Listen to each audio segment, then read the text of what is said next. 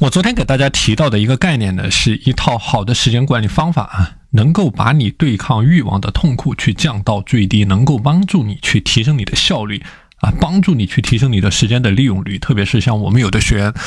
像昨天反馈到的，整个人的时间过得比较松散啊，那么这里就代表他的效率也好，他的时间的利用率呢，都可以得到得到提升。那我们讲到的很多你的自律的行为啊，比如说你的规律的作息的习惯，那我们很多人做不好规律的作息，经常是熬夜刷剧，然后睡到。很晚的时间啊，说好了饮食上的这个控制，却暴饮暴食；说好了自己的锻炼管理呢，却躺在沙发上面刷视频啊。这一切一切的自律的问题，其实都可以从我们昨天和今天所谈到的你的时间管理的具体的方法上面去寻求一些突破，从具体的时间管理方法去寻找突破口，去管理时间，去减少这种时间的浪费。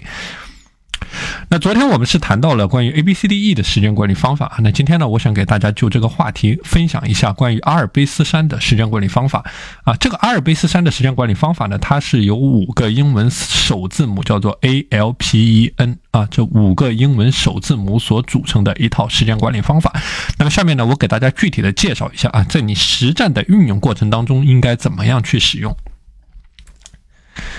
那么首先是第一个啊，第一个 A。A 呢，代表的是列出你的任务，A 代表的是列出你的任务啊，所以大家可以看见这个列出任务的过程啊，它是我们任何时间管理方法的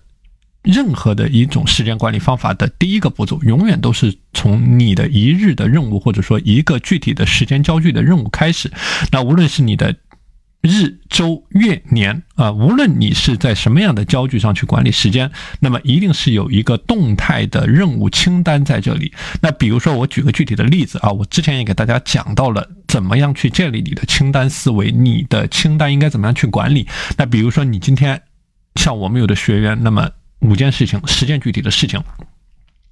那比如说阅读专业的书籍，那比如说工作的时候去开会。或者说跑步，或者说见重要的客户，或者说给家人打电话，或者说学习你的理财知识、中医药知识、买衣服啊，甚至是看电影等等啊，事无巨细的把这个一件一件的事情给列出来，这个叫做第一个步骤，也是阿尔卑斯山的第一个字母，叫做 A。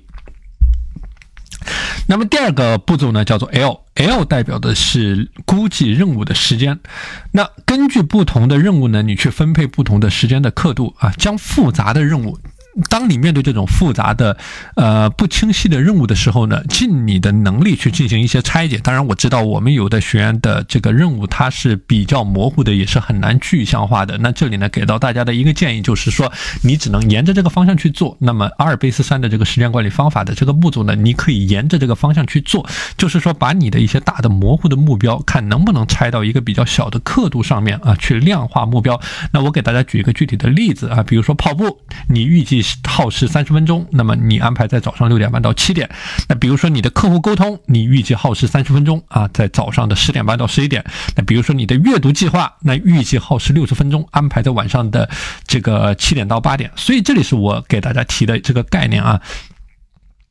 我反复给大家讲的帕金森的定律，一件再小的事情呢，它会自动的膨胀，直到把你所有的可以利用的时间全部占满为止。所以说啊，你的常规的这种重复事件啊，不要去预留过多的时间，保持这种紧迫感。那我刚才提到了，我们有的学员的目标是很模糊、很困难的，那这是一类情况。另外一种情况是你每天要做的常规的任务，那比如说我们有的学员每天都要做的啊，比如说他的这个家里的打扫的任务，或者说他的学习的计划。或者说他的这个业务上的一些这种常规的任务，所以面对这种常规你已经很熟悉的任务啊，这个就是你可以去切入去优化你时间利用的点啊，叫做去把这些任务给管理好啊，去增加紧迫感。这个也就是我所提到的，不要去过度专注于你不能把控的在时间管理的过程当中，而是把精力和注意力放在你能够去掌握、去优化、去提升的点。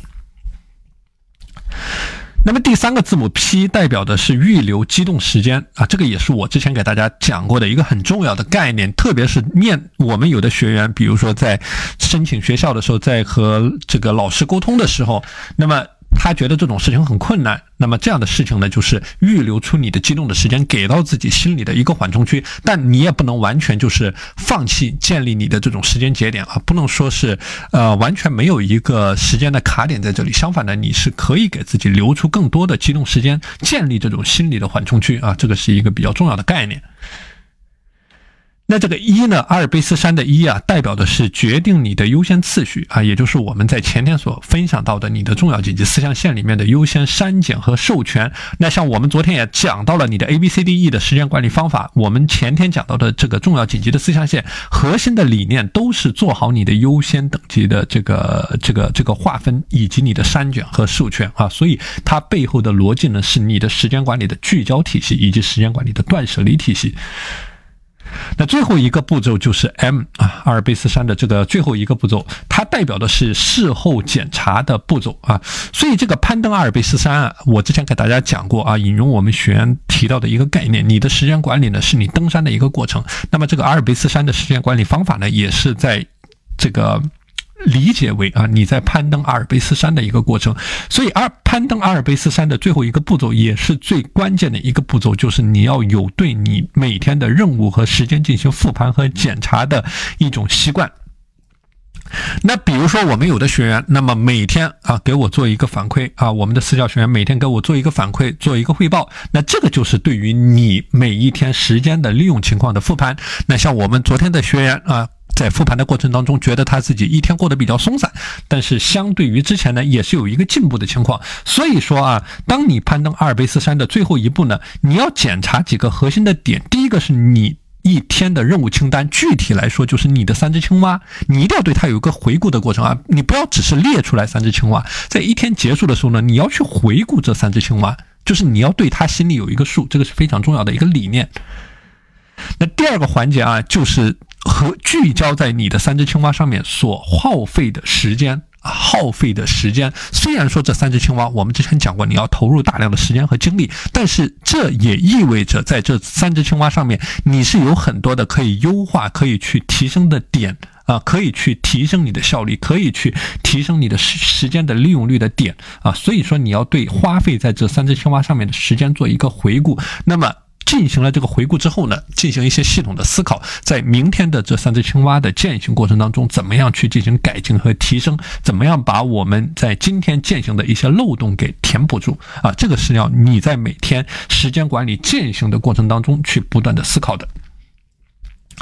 所以给大家总结一下今天的内容啊，一个核心的理念呢，就是说尽可能的把你大量的宝贵时间投入到。按照我们昨天和今天讲到的理念，投入到对于你来说真正有用的事情上面啊，并且循序渐进的进入到这样的状态，养成这样的习惯，养成坚持每天做事的习惯，养成坚持每天高效管理你高价值、高效能事件的习惯。而这样的习惯呢，离不开你的。系统的标准化的时间管理的方法，所以昨天讲的内容和今天讲内容呢，都是在给大家介绍具体的如何去切入的方案。那么大家可以结合着自己的实际情况去思考一下，怎么样把我昨天和今天讲到的内容去运用到你现在每天的生活当中，每天的时间管理的践行当中啊。所以这个是今天给大家做的乘客的分享。